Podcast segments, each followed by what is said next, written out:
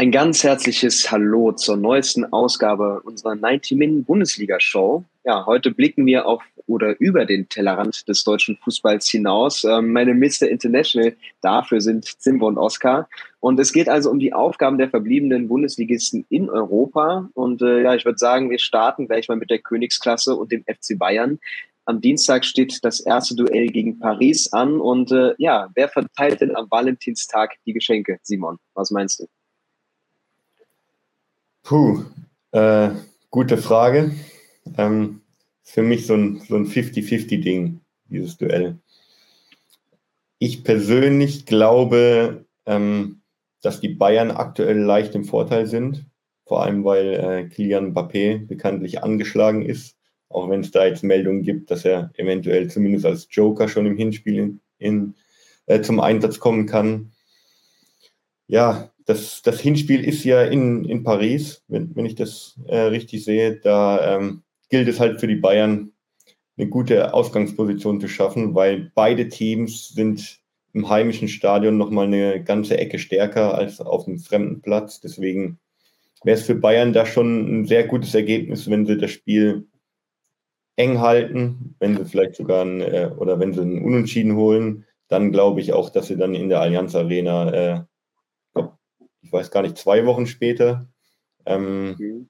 Oder ja, ist ja immer ein bisschen zerstückelt da die, die K.O.-Runde in der Champions League. Ich glaube dann, dass sie in der Allianz Arena dann äh, den Sack zumachen könnten. Also das, das Hinspiel wird, glaube ich, schon sehr, sehr entscheidend sein, äh, wer sich da durchsetzt in dem Duell. Holen wir dich mal ins Boot, Oskar, wie siehst du das? Ähm, also ich gehe ich gehe damit, dass das ein Duell sein wird, bei dem das Hinspiel sehr, sehr wichtig sein wird. Ja, also ne, grund, grundsätzlich ist das bei jedem Duell so, aber ich glaube, spezifisch, spezifisch jetzt in der Paarung ähm, habe ich auch das Gefühl, dass beide Mannschaften im neuen Jahr so ein bisschen in den Seilen hängen. Ähm, Paris hat drei oder vier Spiele, glaube ich, schon im neuen Jahr verloren. Ähm, gut, haben wir auch irgendwie vier oder fünf Spiele gewonnen. Aber ähm, gerade in der französischen Liga ist, ist, der Unterschied zwischen PSG und den anderen Mannschaften halt nochmal so eklatant ähm, größer als in anderen Ligen, dass vier Niederlagen in knapp einem Monat ähm, meiner Meinung nach gleichbedeutend mit einer ziemlichen Krise sind. Ähm, gestern hat Paris auch im Pokal verloren. Das heißt, in, äh, in, auch in einem äh, K.O.-Spiel ähm, da irgendwie die, die fehlende Durchsetzungskraft vermissen lassen. Ähm, gut, das ist jetzt natürlich alles irgendwie von, von Zahlen und Ergebnissen abgelesen, aber mein Gefühl ist, dass Paris momentan keinen guten Rhythmus hat. Äh, und, und ich Bayern als eine Mannschaft einschätze, die ähm, dann doch noch mal viel eher auf die Sekunde da sein kann. Ähm, und deswegen glaube glaub ich eben auch, dass das Hinspiel sehr entscheidend wird, weil ich Bayern vor allem, wenn Mbappé nicht spielt, durchaus zutraue, dass sie da mindestens einen Punkt mitnehmen. Äh, vielleicht auch sogar auf einen Punkt spielen, auf einen Unentschieden spielen. Ähm, und wenn Bayern mit leichtem Vorteil in die Allianz Arena im Rückspiel geht, dann, ähm, dann sehe ich da Bayern schon, schon sehr deutlich im Vorteil. Also aktuell würde ich sagen, ähm, trotz Formschwächen beider Mannschaften ähm, geht mein Gefühl eher in Richtung München. Ähm, aber das Schöne an diesem Duell ist ja auch, dass man sich so oder so freut, ne? Egal wer da jetzt am Ende rausgeht. ich glaube, das äh, auf jeden Fall. so kann man es vielleicht sagen. Ja, also ich glaube, die große Frage ist, wie ist die Form der Bayern einzuschätzen? Also auch die haben natürlich äh, geschwächelt, hast du ja gesagt. Und äh, in der Champions League haben sie sich aber bisher marklos gezeigt. Und ich glaube, vor allem mit Julian Nagelsmann hast du einen Trainer, ähm, der zwar auch meint, okay, wir bereiten uns äh, im Fall der Fälle auch auf Mbappé vor, aber ich finde, er ist ein Trainer, der eine Mannschaft sehr gut auf ein einzelnes Spiel vorbereiten kann, ähm, der da auch wirklich die Schwachstellen äh, der Pariser ausmachen kann. Und Paris hat sehr viele Stärken, aber eben auch wirklich eklatante Schwachstellen. Und äh, jetzt auch gerade mit Cancelo, der schon deutlich mehr Stabilität reinbringt und vielleicht da auch eben eine Lücke schließt, ähm, sehe ich auch den Vorteil ein bisschen bei Bayern. Wir dürfen noch nicht vergessen, okay, vielleicht ist auch so ein bisschen Rachegedanke dahinter. Wir erinnern uns an das Aus vor zwei Jahren, ähm, ja, wo sich Paris dann am Ende auch so durchgerungen hat. Ähm, ist ja nicht vergessen weiterhin. Und äh, ja, Paris auch irgendwie immer weiter oder immer noch mit Lampenfieber in der Königsklasse. Also das weiß man nie, was man da irgendwie erwarten kann am Abend. Entweder ziehen sie da eine Show ab oder tun sich total schwer. Ähm, und der Faktor wird eben auch Messi sein. Ja? Also formstark, eigentlich topfit. Ähm, wie er das Spiel leiten, dirigieren wird. Er tut sich eigentlich immer gut oder macht es gerne gegen die Bayern. Das wissen wir ja auch. Trotzdem sehe ich die München im Vorteil, einfach weil sie auf den Tick mehr ready sein können. Und äh, ja, also eine kleine Tendenz für den FCB in Duell 1. Dann ja, springen wir. Ja? Immer mal noch ein kurzer Satz zu Julian Nagelsmann und Spielvorbereitung. Stimme ich dir generell schon zu. Letztes Jahr hat das halt äh, nicht so ganz funktioniert gegen Villarreal. Also ja, ja, also das, was wir gesagt haben, stimmt. Aber das Duell vor zwei Jahren hat auch deutlich gezeigt, dass es halt vor allem dann schon auch auf die Tagesform ankommt und wer seine Chancen effektiver nutzen kann. Also die Bayern hatten ja damals im Heimspiel gefühlt 1000 Chancen und Paris äh, hat das Ding gezogen dann. Also am Ende kommt es in solchen Duellen vor allem auch auf die Effektivität dann, dann an vor dem Tor. Deswegen, ja, trotzdem glaube ich, dass die Bayern, wie ihr auch gesagt habt, so einen ganz leichten Vorteil haben aktuell. Die Effizienz war ja zumindest gegen Wolfsburg da und vielleicht schießen sie sich gegen Bochum nochmal umso mehr in Torlaune. Ähm, dann jetzt aber wirklich zum nächsten Duell und zwar Borussia Dortmund gegen Chelsea. Ähm, da gebe ich das Wort einfach mal an den BVB-Experten in der Runde. Ähm, Oskar, gib uns mal alles mit, was du da zu dem Spiel auf, auf dem Plan hast. Hm, ähm, also, was ich auf dem Plan habe, sind so ein bisschen irgendwie zwei Geschichten, die dieses Spiel umgeben. Ähm, die, eine ist, die eine ist die, dass, ähm, dass das irgendwie in meiner, also in meinem, in meiner, äh, in meinem Empfinden gerade so ein bisschen irgendwie auch die, die letzte wirklich geile Champions League-Erfahrung wird, die man vielleicht in den nächsten Jahren als Fan einer deutschen Mannschaft, die nicht der FC Bayern ist, hat. Ähm, weil mit dem FC Chelsea jetzt nämlich all das wartet, was, ähm, was so stark symbolisiert, in welche Richtung sich dieser Wettbewerb entwickelt, nämlich in die Richtung einer Super League ähm, ne, wo Mannschaften spielen, die also wirklich das Hundertfache von dem für Spielermaterial ausgeben, ähm, wie das Bundesligisten machen können. Und ähm, da ist auf lange Sicht ist da natürlich nichts zu holen.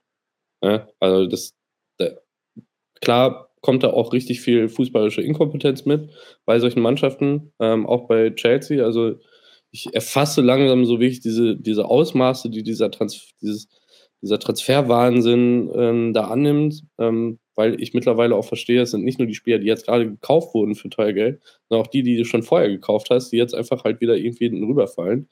Also alleine für den Kukureya hinten links und Sterling, die ja gefühlt jetzt auch ne, irgendwie raus sind. Ne? Also da wurden irgendwie neue, bessere Spieler gekauft.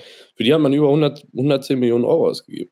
So, das ist, da wird Geld verbrannt, ohne dass das eine Rolle spielt, ob das funktioniert oder nicht. Und das ist eben das, ne? Wenn es nur das wäre, dass da Geld verbrannt wird, es aber schon irgendwo wichtig ist, dass das auch funktioniert. Von daher ist das, also die Champions League in zwei, drei Jahren kann ich mir nicht mehr vorstellen. Ne? Ich kann mir auch nicht mehr vorstellen, dass das wirklich noch interessant ist und deswegen hat das für mich so ein bisschen irgendwie diesen faden Beigeschmack jetzt schon gegen Chelsea, dass ich mir denke, meinetwegen kann Dortmund da auch beide Spiele 5-0 auf den Sack kriegen und ich bin fein damit, weil das nichts mehr mit Wettkampf für mich zu tun hat.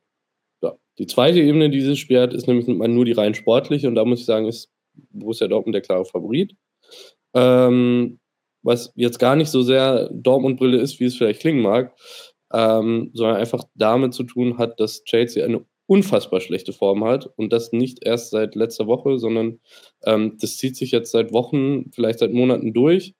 Ähm, da hat sich noch nicht viel getan, dadurch, dass sie nochmal ähm, 5 Milliarden Euro im Winter ausgegeben haben. Ähm, es dürfen ohnehin nur drei Spieler nominiert werden für die Champions League. Das sind mit Mudrik und Enzo Fernandes zwei Spieler, die noch nie in der europäischen Topliga gespielt haben, äh, die dementsprechend auch Zeit brauchen, um zu funktionieren. Ähm, und der dritte Spieler, der nachnominiert wurde, ähm, ist Joao Felix, der natürlich der am ehesten der Spieler ist, bei dem, bei dem mir Angst und Bange wird. Ähm, aber da sind dann auch Spieler wie zum Beispiel Benoit Badiachil nicht nachnominiert worden, die irgendwie so einer der wenigen Neuzugänge, die bisher wirklich vollends überzeugen. Und deswegen ist diese Chelsea-Mannschaft halt weiterhin, ne, ist irgendwie auch Fallobst. Also sehr, sehr, sehr teures Fallobst, das da gerade rumläuft und sich bewegt. Ähm, und ich gehe davon aus, dass Dortmund ähm, sich mit dem Lauf, den Dortmund gerade auch hat, souverän fürs Viertelfinale qualifiziert und da dann bei Chelsea auch vielleicht äh, eine Trainerentlassung äh, in Gang bringt. Also für mich klarer Favorit Borussia Dortmund. Einfach nur gemessen an dem Fußball, der gerade gespielt wird bei beiden Mannschaften, der Form, in der sich beide Mannschaften befinden und auch einfach für ein bisschen mehr Fairness im Fußball. Ja, ich glaube, mit einem äh, kleinen Hintergedanken kann man sagen, dass das Duell einfach zu einem guten Timing kommt für Dortmund. Also Dortmund ist ja so eine, so eine Timing-Mannschaft. Die haben auch mal ihre Phase in der Saison, aber gerade läuft es richtig gut. Also die Form kann man überhaupt nicht abstreiten. Ähm, vor allem jetzt der Angriff, der spielt sich immer besser ein. Da hast du jetzt auch mal einen Adeyemi, ähm, der wirklich gut drauf ist, der auch sieht, äh, wo man sieht, was er kann. Ähm, Chelsea natürlich dafür eigentlich wirklich grottig äh, unterwegs, ja. Und die 90er brauchen weiterhin Zeit. Also wenn du das Duell in zwei Monaten hast und die sind deutlich mehr eingespielt, dann sieht das vielleicht anders aus. Der einzige Punkt, äh, wo ich dich auch nochmal fragen möchte, wie ist es jetzt um die Fitness beim BVB bestellt? Also jetzt unter der Woche nochmal zumindest gemüht gegen Bochum. Ähm, du hast nicht die ganz große Rotation von der Bank, kommt dann auch nicht so viel Qualität unbedingt. Ähm, meinst du das für dich ein Faktor, wo du sagst, okay, vielleicht in ein oder dann zwei Spielen wird schon echt hart? Also es ist, ist natürlich irgendwie auch eine Sehnsuchtsanalyse, dass man sagt, Dortmund ist klar favorisiert, ähm, weil Chelsea da natürlich auch nochmal personell andere Möglichkeiten hat. Ähm, ich hatte schon das Gefühl, dass Dortmund jetzt auch ähm, Vollgas gegeben hat in den englischen Wochen und auch nicht die große Rotation gebracht hat. Äh, ich kann mir schon vorstellen, dass das zum Thema wird, weil wir dann halt auch vielleicht mal gegen Chelsea so einen Daniel Malen wiedersehen oder ne? also ich weiß auch nicht, ob so ein Sebastian Aller schon auf dem Level ist, dass er jetzt jedes Spiel spielen kann. Man muss sagen, Aller ist wirklich ein Gamechanger, auch für den BVB jetzt, das zeigt sich. Äh, von daher sieht das natürlich schon ganz anders aus, wenn dann, ähm, wenn dann da Malen und Mukoko in der Startelf gegen Chelsea stehen, ähm, dann haben wir da wieder eine andere Geschichte. Von daher ist das auch so eine Frage, die ich gerade irgendwie schwer beantworten kann, weil ähm, grundsätzlich schon die, die, die Fitness, der Spielrhythmus von anderen Spielern, ne, auch so ein Marco Reus, das ist dann die Frage, soll der jetzt irgendwie, war lange raus, ist der direkt da? Ähm, das kann zum Thema werden, aber so wie ich Edin Terzic und auch die Mannschaft einschätze, die powern durch. Die powern durch diese englischen Wochen. Da wird rotiert, was äh, nur unbedingt nötig ist. Und deswegen, ähm, mein, mein Gefühl sagt mir, dass Dortmund auf jeden Fall ready sein wird für das Duell. Simon, das Wort nochmal an dich, vielleicht auch voll mit der Frage, wie du eigentlich einschätzt, ob Dortmund die Champions League noch liegt. Also das war in den vergangenen Jahren nicht so und dann vor allem gegen englische Teams haben sich immer mal schwer getan. Meinst du, dass da haben sie jetzt gute Chancen? Gut, in den letzten Jahren hat ihnen auch die Bundesliga nicht sonderlich gut gelegen. Von daher, äh, nee, ich, ich finde, um, um das von Oscar nochmal aufzugreifen, finde ich krass. Zum Beispiel ein Aubameyang, der wurde jetzt aus dem Champions League Kader gestrichen, mhm. was so ein bisschen schade ist, weil so eine Rückkehr nach Dortmund hätte nochmal so, ein, so eine Nebennote für das Spiel. Ich sehe es jetzt nicht ganz so euphorisch wie Oscar, glaube aber schon, dass aktuell Dortmund äh, ja schon der Favorit ist, weil kann mich da nur anschließen. Also Chelsea spielt echt einen grauenhaften Fußball aktuell, finde ich. Ähm, haben zwar richtig viel eingekauft, aber so Schwachstellen wie äh, die Mittelstürmerposition nicht behoben, weil sich der Harvard immer noch nicht so richtig leicht tut, sag ich mal, um es vorsichtig zu formulieren. Ähm, ja, auch die Innenverteidigung hat sich trotz der Neuzugänge jetzt auch nicht wirklich verbessert, meiner Meinung nach.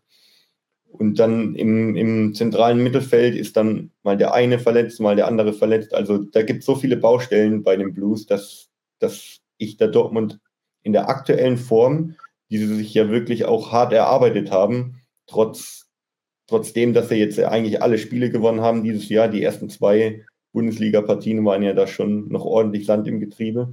Also mit dem Auftrieb aus den letzten Wochen, wie, wie es auch irgendwie ein bisschen untypisch für Dortmund war, dass man sich so rausgekämpft hat und so reingefuchst hat in die Spiele. Und wenn dann Emre Can noch aus 50 Metern ein Tor macht, dann ist Fußball im Prinzip schon durchgespielt. Also da kann mhm. aktuell eigentlich fast nur Dortmund äh, sich durchsetzen. Einfach wird es nicht, weil Chelsea halt immer noch auf vielen Positionen eine brutale äh, Klasse besitzt, die die dann auch mal aus dem, aus dem Nichts äh, zünden kann. Aber generell sollte der BVB da schon im, im, Vorteil sein in dem Duell. Ja, das ist ja irgendwie das Spannende, ne? Das, also ich kenne das nur von, ich weiß nicht, ob das bei anderen Mannschaften und Fans auch so ist, aber wenn Dortmund spielt, das, ja, das kann auch gegen Real Madrid sein. Vor dem Spiel denke ich, okay, 3-4-0 wird Dortmund das gewinnen. So, also man hat immer diese, diese innere Sicherheit, das wird richtig gut. Aber bei, also gerade jetzt in diesem, in diesem Duell mit Chelsea, je mehr man da tiefer in die Analyse geht, ähm, kriegt man halt tatsächlich irgendwie das Gefühl, wow, es gibt aktuell sehr, sehr wenig, was irgendwie für Chelsea spricht. Ja, also gerade mit den, mit den Problemen in der Offensive, Dortmund hat sich da relativ gut stabilisiert, finde ich.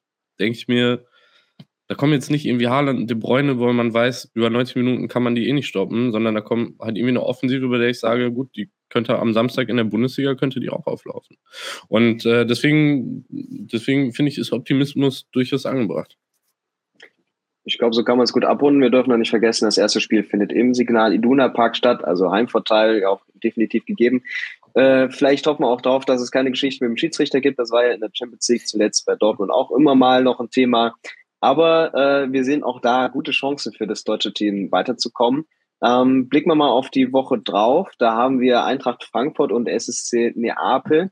Ähm, Fange ich einfach mal an. Also für mich ist das auch unglaublich spannende Partie, wie fast alle Partien, die wir haben aus neutraler Sicht. Ähm, ist kaum vorhersehbar, eigentlich, wie das ausgeht. Also Neapel ist zum einen das zweitformstärkste Team Europas, ist super drauf, gerade was die Offensive angeht. Also die machen in Italien quasi, was sie wollen, auch gegen die Top-Teams. Das muss man eben hervorheben. Ähm, ein ganz großes Duell, auf das man sich eben freuen kann, ist Usim Hen gegen Kolumwani. Ähm, zwei vielleicht sogar fast vergleichbare Stürmertypen, die aktuell super drauf sind. Ähm, aber Frankfurt hat eben diesen Vorteil von, okay, wir sind aktuell so gut drauf, auch wir haben die Heimfans, wir wissen, was wir in Europa leisten können. Ähm, alle Fans haben es vor jetzt einem Jahr, äh, halbem Jahr gesehen, was da passieren kann. Ähm, und haben eben diese Mentalität. Ähm, also eigentlich läuft es sportlich genauso, wie es in der Vorbereitung auf dieses Spiel laufen muss. Und vielleicht sehe ich auch hier die Frankfurter so ein bisschen im Vorteil, aber bin gespannt, was ihr dazu sagen habt. Also ich muss sagen, ähm, für mich ist das das Duell dieses Champions League Achtelfinals, äh, weil ja, also ich freue mich auf dieses Duell fast am meisten, muss ich sagen. Das sind zwei richtig geile Mannschaften, wo es einfach nur Spaß macht, denen äh, zuzuschauen. Ich sehe Neapel da etwas im Vorteil. A, weil sie schon auch noch ein bisschen mehr Champions League-Erfahrung haben und B, weil sie dieses Jahr einen unfassbar guten Fußball spielen. Also der ist fast nochmal eine Stufe höher als, als der der Eintracht. Also ich habe, die sind lange bei mir so ein bisschen unter dem Radar geflogen, die, äh, diese Saison, und habe mir jetzt aber so rund um den Jahreswechsel drei, vier, fünf Spiele mal von denen auch äh, über volle Länge angeguckt. Also die spielen so einen herrlichen Kombinationsfußball und haben dann mit Osimen, mit ähm, dem Linksaußen, dessen Namen ich nicht aussprechen kann, den sie Quaradonna oder irgendwie so nennen, ähm, mhm. haben sie unfassbare Unterschiedsspieler, die in jeder Sekunde äh, torgefährlich werden können. Ja, ich glaube, dass sie da noch ein, ein Stück weit im Vorteil sind, auch weil das Rückspiel in äh, Neapel stattfinden wird. Aber der Eintracht ist natürlich vollkommen zuzutrauen, dass, dass es genauso reißen, äh, das Spiel, und dass die Erfolgsstory weitergeht. Ich habe heute Morgen habe ich einen äh, Text über Mario Götze ähm, geschrieben. Da hatte ich fast Tränen in den Augen, muss ich sagen, weil ich finde es einfach so geil, wie er sich zurückgekämpft hat und wie er wie die Faust aufs Auge äh, zur Eintracht passt. Also das ist echt eine so schöne Geschichte, dass ich mir wünschen würde, dass die auch äh, auf der allergrößten Bühne weitergeht. Aber es ist für mich ein 50-50-Spiel oder eher 55, äh, 45 für Napoli am Ende. Mm, also ich sehe sehr viele Parallelen zwischen, zwischen irgendwie den beiden. Mm, wie soll ich das sagen? Ich meine, wenn man von der Ferne draufblickt und die, diese, also ne, diese Clubs, die geben einem irgendwie auch so ein gewisses Gefühl, da sehe ich viele Parallelen. Zwei Traditionsclubs, zwei Kultclubs, ähm, die in den letzten 10, 20 Jahren jetzt nicht immer unbedingt an der Spitze waren, sondern ähm, ne, irgendwie auch, auch äh, schwächere Jahre hatten, ähm, unfassbare Stimmung entfachen können äh, in ihren jeweiligen Stadien. Also Janne, du hast gesagt, mit den Heimfans im Rücken Frankfurt, ich glaube, das ist halt nochmal eine andere Hausnummer, wenn man da ähm, zu den Tifosi nach äh, Neapel kommt. Also da brennt der Baum nochmal ganz anders.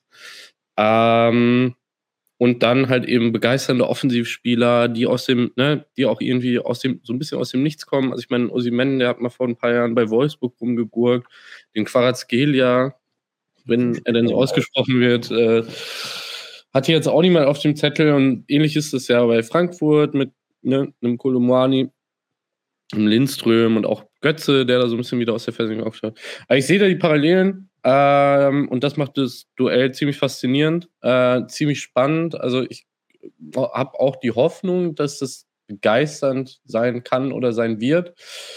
Ähm, und sicher sehr viel Spaß macht und sehr viel Spannung auch mitbringt. Also ich glaube, es wird kein ein, also es wird kein eindeutiges Ding. Ähm, einfach auch, weil beide Mannschaften diesen, also diese unfassbaren Lauf im, im Rücken haben, zudem zwei Trainer haben, die ich für sehr mhm. taktisch diszipliniert halte. Ähm, und äh, das, also ne, irgendwie, dass auch Trainer sind, die äh, ihre Mannschaften gut auf, ähm, gut auf einen Gegner einspielen. Also ich, ich muss gestehen, ich erwarte mir gar nicht so viele Tore. Also ich, ähm, ich, ich glaube, das wird, ähm, das wird sehr umkämpft alles. Aber ich sehe den Vorteil, sehe ich tatsächlich auch bei, bei Neapel. Ähm, weil die nicht nur die Liga kurz und klein schießen, sondern, das vergisst man gerne, weil das so lange her ist, die haben auch die Champions League kurz und klein geschossen. Und haben da Mannschaften wie Liverpool völlig auseinandergenommen. Äh, wer war da noch in der Gruppe? Die hatten, glaube ich, noch eine. Ajax und ähm, ja, es war, glaube ich, noch Sporting Lissabon. Nee, Sporting war bei Ajax. Nee, Frankfurt, ne? Das war nicht Sporting Lissabon, ja. Ähm, Ihr wisst, was ich meine. Ja, gut, klar, Ajax und Liverpool spielen jetzt auch bescheidene Spielzeiten, aber trotzdem, ne? Also, ja. so, also ich glaube, dass Neapel eine Mannschaft ist, die in Europa auch nochmal noch mal anders giftig kommt als Eintracht Frankfurt. Also ich gehe da, ja, ich sehe den Vorteil auf jeden Fall bei Neapel, aber es kann alles passieren. Sehr wir, interessant. Wir, wir, hatten die schlechteste äh, Mannschaft der Champions League Gruppenphase Geschichte in, in, der Gruppe, die Glasgow Rangers mit 0 genau. minus 20. ja, das auf jeden Fall dazu. Also ich glaube, das ist einfach ein Duell. Ähm, der Respekt oder ja die Achtung beider Teams gegeneinander ist auch, glaube ich, sehr hoch einfach. Nicht nur was den Lauf betrifft, sondern auch die Fans. Und ich glaube, die beiden Teams bereiten sich auch sehr gerne auf den Gegner vor, eher als es jetzt Frankfurt gegen Real tun würde oder wie auch immer. Also das wird, glaube ich, eine Millimeterentscheidung. Ich sehe nur teilweise, wenn ich Spiele von Frankfurt sehe, kann ich mir nicht vorstellen, wie die das Ding verlieren. Also allgemein ein Spiel. Ich denke mir immer mal, jetzt straucheln sie echt, aber dann drehen die es am Ende immer irgendwie. Ob jetzt gegen Darmstadt sogar oder halt gegen die Bayern kommen sie noch zurück. Also ja, sehr spannend, aber okay, ich gehe da auch mit euch mit, wenn man da Neapel im Vorteil sieht. Dann, das, ist, das, das ja? ist ja das Krasse, weil genau den Eindruck hat man auch, wenn man sich Neapel-Spiele anschaut. dass man denkt, die sollen die verlieren. Es wäre auch ein geiles Finale. Neapel gegen Frankfurt ja, in der aktuellen Verfassung wäre ein ziemlich geiles Finale. Ja, vielleicht auch Europa League oder so auf einem Niveau, aber okay, ja gut, wir, wir sind mal sehr gespannt, was da, was da wird. Ähm, dann noch zum vierten Duell in der Königsklasse. Vielleicht machen wir es ein bisschen kürzer, weil wir vielleicht den größten Unterschied sehen zwischen RB Leipzig und Manchester City. Ähm, nächsten, also in zwei Wochen am Mittwoch, ähm, ja, für mich einfach die klasse Angelegenheit. Da ist noch ein großes Fragezeichen hinter den Kunku, ob er rechtzeitig zurückkommen kann in einer Form, wo er Leipzig wirklich weiterhelfen kann. Leipzig zuletzt auch, ja, hm, so halbgar, was es irgendwie die Ergebnisse und die Spielweise anging, nicht wirklich überzeugend. City natürlich auch, äh, weiß man gar nicht, wie man das einzuordnen hat. Aber ich glaube, ich sehe, dass die einfach durch die Qualität und durch den Haaland, der auch gegen Leipzig weiß, äh, wo der Pfeffer wächst, ähm, ja, sehe ich Leipzig, äh, City einfach im Vorteil. Also ich muss dir da echt widersprechen. Also ich sehe das ja? gar nicht so klar. Ähm. Erstens Leipzig unter Rose ultra stabil. Ich glaube, seit 18 Pflichtspielen oder irgendwie sowas nicht mehr verloren. Ich glaube, dass die Mannschaft brutal geschlossen ist. Klar fehlt ein Kunku, aber die haben trotzdem noch den einen oder anderen Spieler, der, der äh, vorne drin auch ähm, durch eine Einzelaktion was reißen kann. Und ich sehe Manchester City aktuell echt in, in einer Art Krise, weil, weil sie haben so ein bisschen ihre Identität verloren. Die spielen nicht mehr diesen diesen Tiki-Taka-Fußball, den Guardiola irgendwie immer so im Kopf hat, oder zumindest nicht mehr so effektiv wie, wie über weite Teile der, der Vorsaison auch noch.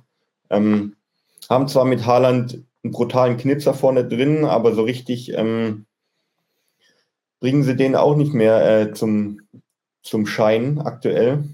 Wenn ich dann schon in, in England ähm, Diskussionen höre, ob Man City ohne Haaland nicht sogar besser war als, als mit. Das ist natürlich ein bisschen übertrieben, aber es zeigt einfach, dass, dass, dass da ein bisschen Unzufriedenheit herrscht. Guardiola hat ja in einigen Pressekonferenzen äh, in den letzten Wochen auch gesagt, dass, dass er irgendwie den Hunger vermisst in seiner Mannschaft und hat die auch schon ziemlich kritisiert. Also wenn es Leipzig schafft, das Hinspiel eng zu halten, glaube ich, dass sogar was möglich wäre. Am Ende denkt man halt dann immer, durch die individuelle Klasse von Man City werden die das schon irgendwie reißen. Aber man sollte Leipzig in dem Duell nicht unterschätzen, meiner Meinung nach. Also ich glaube, dass, dass da gegen Man City schon was möglich ist, wenn, wenn alles optimal läuft. Klar ist City der, der Favorit, stimme ich dir zu, aber ich glaube, es ist was möglich auf jeden Fall. Hm, ich, ich finde, das steht und, steht und fällt so ein bisschen mit Nkunku. Hm. Boah, wenn du da jetzt einen Nkunku in Topform hättest und voll im Saft. Olmo fehlt auch, das natürlich auch. Hm. Olmo fehlt auch, dann hätte ich da vielleicht die Fantasie zu sagen, wo irgendwie zehnte Minute plötzlich geht Leipzig durch ein Kunko-Solo in Führung und ne, bei City läuft es aktuell eh nicht so gut und dann wird man da nervös oder so. Ähm, ja, aber da fehlt mir die Fantasie. Also ähm, ich glaube, man darf da nicht in die Falle tappen, dass, äh, dass man von Manchester City mittlerweile so gewohnt ist, dass jedes Spiel gewonnen wird. Ja, also ne, egal gegen wen das da geht. Ähm, wenn da zwei Spiele mal in Folge äh, hast einen Unentschieden und eine Niederlage, äh, dann weht so von England so eben genau dieser Krisengeruch bei Manchester City rüber. Haaland hat ein Spiel nicht getroffen. Ne? Und, aber wenn man, wenn man zwischen den Zeilen liest, sieht man, okay, wie krass. So, Haaland hat ein Spiel nicht getroffen. Man redet darüber, was ist da los, wo ist das Problem, was City ohne Haaland besser. Da sehen wir einfach, auf welchem Niveau auch diese Kritik angesetzt wird. Ne? Und ähm, also für mich ist Manchester City weiterhin die beste Mannschaft der Welt. Ähm, in Normalform. Ähm, also ich habe äh, ne, also über, also über die letzten zwei, drei Jahre, ich habe die Duelle Liverpool gegen City sehr genossen, weil ich da auch einfach gesehen habe, das ist ein anderes Niveau. Ne, das, das ist fußballerisch, ist das, das hat sicher dann auch viel mit Klopp und Guardiola zu tun, aber das ist fußballerisch einfach das Beste, was, was ein Spiel dir geben kann. Äh, in der Champions League gibt es dann immer noch so, immer noch so Wildcards wie Real Madrid oder so, die einfach Champions League im Blut haben.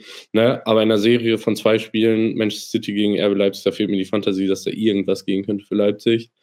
Ähm, ja, darüber hinaus, keine Ahnung, was da jetzt bei City los ist mit dem, mit dem äh, Finanzskandal. Ob das irgendeine Auswirkung auf die Mannschaft hat, ähm, ich kann das überhaupt nicht einordnen. Ähm, das wird man vielleicht noch sehen müssen. Am Ende des Tages ist es mir aber auch echt ziemlich, ähm, ziemlich Jacke wie Hose, was da bei Manchester City gegen RB Leipzig passiert. Ähm, also das kann, das kann 9 zu 9 zur Halbzeit stehen und ich schalte da trotzdem nicht ein. Also das ähm, ist eins der Duelle, bei denen ich sage, das hat für mich nicht mehr viel mit Fußball zu tun, ähm, was, da, was da vereinstechnisch auf dem Platz steht. Von daher wieder eine Mannschaft, wieder eine Mannschaft raus, bei der ich denke, ja, die hat in der Champions League eigentlich auch nicht so viel zu suchen. Von daher, ja. ja. Guter Abschluss. Also ja, wenn wir da einfach auf der sportlichen Ebene bleiben, äh, denke ich, dass es für City ein Spiel sein kann, ähm, die dir so ein bisschen aus dem Loch hieft. Wenn die das irgendwie 4-1 gewinnen sollten, dass sie auch wieder richtig ins Rollen kommen. Also sowas nutzt City eigentlich gerne, solche Gelegenheiten. Auch Guardiola weiß um die Bedeutung der Partie. Wenn es in der Premier League nicht läuft, dann müssen wir zumindest in der Champions League irgendwie versuchen, so weit wie möglich zu kommen und dann auch äh, ja früh eine Ansage zu machen. Und für mich waren einfach so die letzten 120 Minuten von Leipzig ziemlich ausschlaggebend. Also komplett lethargisch gegen Stuttgart dann geworden, fast am Ende noch irgendwie den Sieg hergegeben und auch gegen Köln war da viel nix. Ähm, ja, also wenn die nicht zur Topform kommen, dann wird es schon sehr, sehr schwer. Aber um, ja. um, die Champions League abzurunden, können wir nochmal auf mhm. unsere Bold Predictions verweisen. Äh, ja. Die sind ja schon ziemlich, ziemlich sehr bold geworden. Also die erste Trainerentlassung gab es schon. Und ähm, wie ich es auch so raushöre, glaubt ihr nicht mehr, zumindest, dass ähm, alle deutschen Teams aus der Champions League ausscheiden werden im Achtelfinale. Ah, es wäre schon möglich. Also ich sehe, ist es noch, ich, aber kein, ich sehe gerade keinen Bundesligisten in der, außer, außer Borussia Dortmund, in der glasklaren Favoritenrolle. Und das auch bei Dortmund, wir wissen das mittlerweile, da kann man ein schlechter Tag kommen ne, und dann geht es auch mal böse aus. Also vielleicht reden wir in zwei Wochen auch darüber, boah krass, alle deutschen Teams sind raus. Oder in sieben Wochen, ich weiß ja nicht mehr, wie das gestaffelt ist mit Hin- und Rückspiel und diese Woche zwei Spiele und nächste Woche drei Spiele. Ich, ich, ich, ich lehne mich mal jetzt weit aus dem Fenster und sage, also Minimum ein Club kommt weiter und ich bin mir, je mehr ich drüber nachdenke, desto sicherer werde ich eigentlich, dass, dass die Bayern PSG rauskriegen werden. Sage ich jetzt einfach mal. Fühlt sich schon so an, ne? Fühlt sich irgendwie, fühlt sich irgendwie nach einer klaren Kiste an. Könnte auch gar nicht sagen, warum. Es wäre einfach komisch, wenn jetzt die Bayern, weil sie die Bayern sind und Dortmund und Frankfurt mit so einem Lauf dann am Ende gar keiner mehr dabei ist. Wie gesagt, so auf die einzelnen Partien betrachtet, wäre es keine riesige Überraschung, wenn die jetzt rausfliegen. Ähm, aber im Gesamt einfach, da wird schon eine Mannschaft geben, die dann ja das Zepter für die Bundesliga hochhält. Und übrigens auch bei Dortmund oder Bayern, wenn es dann weitergeht, sehe ich auch Chancen, dass es da wirklich weitergehen kann, weil ich sehe gerade kein Team in Europa, äh, außer vielleicht Barcelona, aber die spielen jetzt Europa League, was da wirklich unschlagbar ist. Also auch Real und äh, Liverpool und alles, ne, ist, ist sehr viel drin vielleicht, wenn man jetzt über diese Paarung hinauskommt. So, wir haben jetzt aber noch einen anderen Wettbewerb, nämlich die kleine Schwester der Champions League, die Europa League. Da ist Frankfurt weiter, die warten jetzt aber noch auf ihren Gegner. Wir haben jetzt erstmal noch die K.O.-Runden Playoffs und da das erste Spiel am nächsten Donnerstag wird Ajax gegen Union Berlin. Äh, da ich da auch ein paar Meinungen zu habe. Aber ich gebe erstmal das Wort an Zimbo. Ähm, du darfst dich gerne mal dazu auslassen, was du Union ausrechnest. Boah, brutal schwierig, finde ich. Weil bei Ajax läuft es ja diese, äh, diese Runde überhaupt nicht. Ähm, Schreuder musste gehen. Heitinger ist, glaube ich, da jetzt, da jetzt mhm. Chefcoach. Ja. Ähm, in der Eredivisie sind sie trotzdem nur Dritter, was halt für Ajax-Ansprüche einfach nicht genügt. Trotzdem ist das irgendwie eine Mannschaft, der man immer irgendwie alles zutrauen kann. Ich habe jetzt nicht, muss ich gestehen, nicht so viele Spiele dieses Jahr gesehen von, von denen. Dafür umso mehr von Union Berlin. Gerade in der Bundesliga weiß man ja, ähm, wie hart die Eisernen zu knacken sind. Ähm, passt irgendwie als, als Wortspiel sogar. Nee, ähm, in Europa glaube ich aber, dass sie da sich ihre Meriten noch so ein bisschen mehr verdienen müssen. Ähm, im letzten Jahr sind sie ja da relativ sang- und klanglos ausgeschieden. Dieses Jahr haben sie es mit Ach und Krach irgendwie geschafft, immer mal so ein, so ein 1-0-Sieg in letzter Minute, wenn, wenn äh, Knoche einen Elfmeter noch reingeballert hat. Also ich traue Union immer alles zu, gerade in dieser Saison, glaube aber, dass am Ende ähm, sich dann die Erfahrung in Europa durchsetzen wird und Ajax äh, das Ding zieht sagt mir mein Gefühl. Ich kann es aber irgendwie auch nicht ganz genau begründen, warum das so sein wird. Oskar, ich lasse dich noch ein bisschen überlegen und äh, werfe mal mein, äh, mein Zeug hier in, in, die Runde. Also ja, Ajax tut sich momentan sehr schwer, ähm, aber nach dem Aus von äh, Schreuder gibt es da zumindest so einen leichten Aufwärtstrend. Ähm, die Fans sind auch einfach unheimlich abgegangen, also das war dann komplett alternativlos generell muss man sagen, Amsterdam fühlt sich eigentlich wohl in der Europa League. Auch der letzte große Erfolg kam in der Europa League 2016, 17 müsste das, glaube ich, gewesen sein, auch über den Weg Schalke 04 damals. Ähm, der Kader ist aber aktuell eigentlich so unfassbar dünn und auch unausgeglichen. Also du hast auf der Bank in der Liga regelmäßig vier bis fünf, 18, 17, 19-Jährige sitzen. Also da kann eigentlich nach, nach einer Stunde kommt da kaum noch Qualität. Ähm, und für Union wird es eben eine ganz große Bewährungsprobe jetzt vielleicht sogar auf jeden Fall die größte europäisch. Ähm, und ich weiß einfach nicht, wie sie sich da vorbereiten können, wie sie das angehen. Also hier können wir jetzt vielleicht sagen, so ein Isco in der Mannschaft, der hätte da sehr viel geholfen, weil der hätte das als einziger mal mitgebracht, so ganz großen Erfahrungsschatz da in der Europa League und äh, diesem Wettbewerb oder allgemein europäisch. Ähm, was natürlich auch reinkommt, ist diese Doppelbelastung, womit Union nicht so viel Erfahrung hat. Ähm, Ajax kann das vielleicht noch eher wegstecken. Ähm, ja, aber auch bei Union kriege ich solche Frankfurt-Vibes, wo ich mir einfach denke, okay, wie können die jetzt dieses Spiel verlieren? Die mauern sich entweder bis es 2-1 über die Zeit ist oder die fahren dann nochmal einen Konter. Ähm, für mich wird in diesen Spielen sehr entscheidend sein die erste Stunde, weil ich die Ajax 11, äh, die erste elf schon noch deutlich besser sehe. Ähm, aber eben Union, wenn es klappt, ist am Ende immer noch mal ja, so einen Schuss setzen kann. Und ähm, dementsprechend muss Ajax das Spiel relativ früh dominieren oder die entscheidenden Bahn lenken. Sie starten in Amsterdam. Könnte dann ein Rückspiel vor, äh, für Berlin sein, aber da muss Berlin erstmal bestehen und äh, haben ja gesehen, deutsche Teams tun sich auch in Amsterdam immer sehr schwer. Also ich sehe da schon auch Ajax am Ende im Vorteil, auch wenn es eine ganz schöne Ab äh, Reiberei wird für beide Teams. Ja, also ich überlege wirklich, was kann man sagen zu diesem Spiel. es hört sich erstmal, hört sich das ganz chillig an. Union Berlin, Ajax Amsterdam. Äh, kann man machen, Europa League. Ja, also es wird wahrscheinlich rotiert werden, weil Union sicher, na klar, die sind so eine gierige und hungrige Mannschaft, aber die werden sicher schon eher den Fokus auf Bundesliga und DFB-Pokal haben, weil da echt was geht dieses Jahr. Ähm, und was gewinnst du mit einem Europa League-Sieg? Zwei Millionen Euro, glaube ich. Ähm, ich glaube schon, dass das Interesse von Union eher ist, wenn wir das schaffen, in die Champions League zu kommen irgendwie, dann gehen wir diesen Weg. Deswegen kann ich mir schon vorstellen, dass da gegen Ajax Amsterdam rotiert wird und dann wird es halt dünn. Ne? Also dann stehen wahrscheinlich acht Spiele auf dem Platz bei Union Berlin, wo, wo ich vorher, da muss ich mal kurz bei transfermarkt.de reingehen und gucken, wer ist denn das überhaupt? Und naja, ah habe ich jetzt noch nie gehört. Deswegen kann ich da echt wenig zu sagen. Also, das wird ein Duell, da kann alles passieren. Und ich muss sagen, es löst irgendwie nicht so viel mehr aus. Also, da passiert bei mir nicht so viel. Deswegen schließe ich mich einfach mal eurer Meinung an. nämlich von gegen Ajax ist es immer schwer, bis so eigentlich stellt Union sich hinten rein und macht vorne die Dinger wieder nach Standards und dann äh, ist es wahrscheinlich das gewohnte Bild. Also ich meine, man kann Union Berlin einfach nicht einschätzen. Das hat dieser Verein ja irgendwie an sich, dass man jede Woche denkt, so, jetzt reicht's mal, jetzt kommt der Einbruch und am Ende ist es wieder, ja, 2-1 gewonnen. Danilo Döki, zwei Kopfballtore nach Freistoß. Und das kann gegen Ajax sicher auch passieren. Also ähm, da, kann, da kann ich gerade wenig Expertise anbieten, muss ich sagen.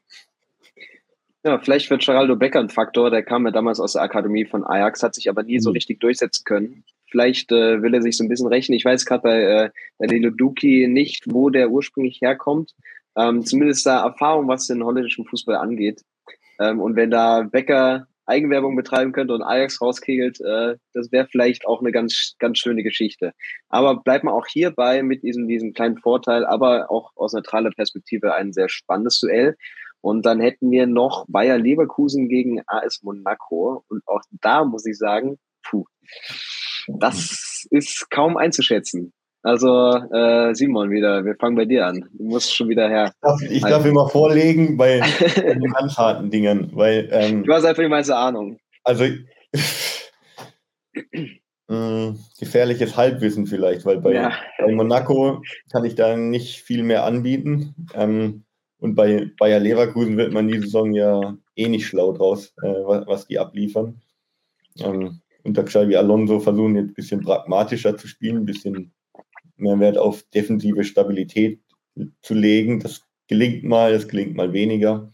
Vorne drin fehlt ihnen halt äh, so eine echte Spitze, die auch mal den Ball halten kann, wie es Patrick Schick halt ist. Ähm, ich habe jetzt am vergangenen Freitag Augsburg gegen ähm, Leverkusen angeguckt. Und ich dachte eigentlich immer, dieser Adam Loschek, das wäre schon ein sehr, sehr spannendes Talent. Also als Mittelstürmer kann ich euch sagen, ist es kein Talent, weil ähm, der, glaube ich, von gefühlt 50 langen Bällen hat der 51 direkt wieder verloren. Also es wird kein Sebastian Haller mehr, der Bälle geil festmachen kann. Ähm, und das fehlt Leverkusen auf jeden Fall, vor allem mit ihrem fußballerischen Ansatz, den sie aktuell verfolgen. Trotzdem haben sie halt individuell mit Diaby, mit ähm, Wirtz, mit Frimpong, mit Adli schon noch Spieler drin, die, die gerade in solchen Europa League-Duellen äh, Spiele entscheiden können. Monaco, wie gesagt, kann ich echt überhaupt nicht einschätzen, keine Ahnung. Ähm, habe auch diese Saison, glaube ich, noch kein einziges Monaco-Spiel mir zu Gemüte geführt. Und deshalb sage ich auch einfach mal aus Bundesliga-Sicht, Leverkusen ähm, spielt defensiv stabil, ist nach vorne gefährlich, ähm, spielt nicht so viele lange Bälle auf Loschek und gewinnt einfach das Duell am Ende und zieht ins Achtelfinale ein. Ähm, also ich, ich, ich, ich, merke, also ne, wenn wir so in Richtung Europa League gehen, merke ich, äh, dass mir dass mir der Fußball langsam entgleitet, aus den Fingern gleitet, weil ich mich gerade wirklich gefragt habe, ach, Monaco, ist da denn, ist da denn der Nico Kovac noch Trainer? ähm, ne, ich habe Ich habe nochmal eine kleine Recherche zu Monaco angestellt und das läuft ja irgendwie ganz okay bei denen. Äh, wenn man sich den Kader anguckt, ist da, ist da der gewohnte Mix aus ähm, sehr interessanten jungen Talenten und ähm, völlig wilden Spielern. Ähm, also da steht weiterhin dann Kevin Volland vorne rum und ähm, Alexander Nübel im Tor. Also es ist eine ganz, ganz ähm, unberechenbare Mannschaft, wie sie es eigentlich auch schon immer in den letzten Jahren war. So, äh, ich glaube, das wird ein sehr enges Duell. Ähm, anders als meine Vermutung bei Frankfurt-Neapel, dass da vielleicht nicht so viele Tore fallen, äh, glaube ich, dass das völlig vogelwild wird. Leverkusen-Monaco wird, glaube ich, irgend, also irgendwann einfach offenes Visier und wer mehr Tore schießt, gewinnt das. Äh, Fände ich auch ganz schön, fände ich ganz interessant, weil ich glaube, da, da können wir auch sehr schön guten Fußball spielen. Ähm, ich, glaube, ich glaube, dass die Mannschaften so sehr auf Augenhöhe momentan sind. Ne? Ähm, Leverkusen irgendwie vielleicht mit neu dazu gewonnener defensiver Stabilität. Ähm, ich glaube, am Ende werden das Nuancen sein, die da entscheiden, wer weiterkommt. Äh, vom Gefühl her würde ich mit Monaco gehen, einfach aufgrund dessen, dass Monaco äh, für mich so auf der internationalen Bühne ähm, nochmal ein anderes Selbstverständnis mitbringt als Leverkusen. Ich finde, Leverkusen wirkte, wirkt bis heute, wenn die in der Champions League oder Europa League spielen, wirken die auf mich sehr, sehr, ähm, sehr grün hinter den Ohren. Mhm. Ähm, von daher würde ich sagen, knapp, knapp Kiste. Und Monaco kommt mit 13 zu 12 in, in, in beiden Spielen weiter. Ja, das wäre natürlich, das wäre spannend. Äh, also auch so dieses fahrige, fehleranfällige, da schließe ich mich an bei Leverkusen generell auf europäischer äh, Bühne. Vielleicht können sie sich noch mal ein bisschen Selbstvertrauen holen jetzt am Wochenende. Da gastieren sie ja in Sinsheim. Eigentlich ein guter Aufbaugegner für so eine Situation. Ähm, aber der Faktor Würz äh, wird für mich sehr spannend. Also sie haben es ja lange gemacht über diese Dreier- respektive Fünferkette, mit der sie eben ihre Umschaltmomente hatten. Äh, zum, gerade zum Jahreswechsel, auch die, die Wochen davor noch. Jetzt ist Würz aber wieder da und wenn er startet, dann hat Alonso eigentlich immer eine Viererkette und eben ihn auf die Zehn packen zu können. Aber das hat überhaupt nicht funktioniert eigentlich, so wie ich das jetzt zuletzt gesehen habe. Ähm, das war ziemlich dünn, obwohl er natürlich gleich Qualitäten reinbringt, seine, seine vertikalen Bälle. Ähm, die lösen schon viel aus, aber das muss sich alles noch so ein bisschen finden. Ähm, das heißt, wenn er jetzt nochmal die Körperwoche hat, um richtig in Topform zu kommen, dann geht für Leverkusen schon was, einfach durch die Offensive. Ähm, die Tore müssen dann auch fallen. Effizienz war jetzt zuletzt wieder ein bisschen das Problem. Ähm, ja, aber sehr, sehr spannendes Duell und Monaco natürlich auch mit einem Imbolo der kennt Leverkusen auch noch ganz gut als Gegner und so. Wird, wird sehr spannend und ja, Hin- und Rückspiel ist, glaube ich, beides viel drin und viele Tore. Ähm, ja, also was meint ihr, wie seht ihr die Chancen, dass wir dann in der Europa League neben Freiburg noch ein Team haben, was uns weiter Spaß macht, hoffentlich? Schwierig. Ähm, Ich gehe mal mit meinem Standardsatz heute 50-50. 50-50? ja. Würde ich, würde ich mitgehen. Ja. ja. Echt kann eine, Münze, kann man eine Münze werfen. nee, ich glaube, ja, kann man uns eigentlich drauf einigen. Also es wird kribbelig, aber dementsprechend. Ich, ich sage im Gegensatz zu Oscar, in, bei Leverkusen Monaco fallen wenig Tore und bei Frankfurt Neapel fallen viele Tore. Also ich, ich glaube, der Punkt ist erreicht, an dem auch die Zuschauer merken, dass Fußballexpertise bei uns irgendwie ein sehr, sehr, sehr dehnbarer Begriff ist. Ähm, also sehr wilde Spekulationen jetzt. Ähm, aber das, das macht ja den europäischen Wettbewerb auch aus, ne? Dass, dass da ja. viel passieren kann, alles passieren kann, ne? immer wieder Überraschungen auch äh, lauern und äh, diese erste K.O.-Runde halt immer irgendwie auch viele Duelle auf Augenhöhe mit sich bringt. Wir dürfen einfach nicht vergessen, es ist drei Monate her, dass wir irgendwie europäisch gespielt haben. Es ist sehr viel Fußball passiert in der Zeit. Vielleicht auch wieder ein bisschen ungewohnt für ein paar Teams, ähm, die da jetzt einfach ja, nicht so den Rhythmus hatten. Deswegen auf jeden Fall spannend. Äh, wir schauen auf jeden Fall nochmal rein, was wir aus diesen Predictions und äh, ja, den Analysen rausziehen können. Und äh, damit auf jeden Fall seid gespannt für die Spiele. Und äh, wir berichten demnächst wieder mehr von der Bundesliga, von den Bundesligisten. Also danke euch und äh, damit bis zum nächsten Mal. Macht's gut. Ciao, ciao. Ciao.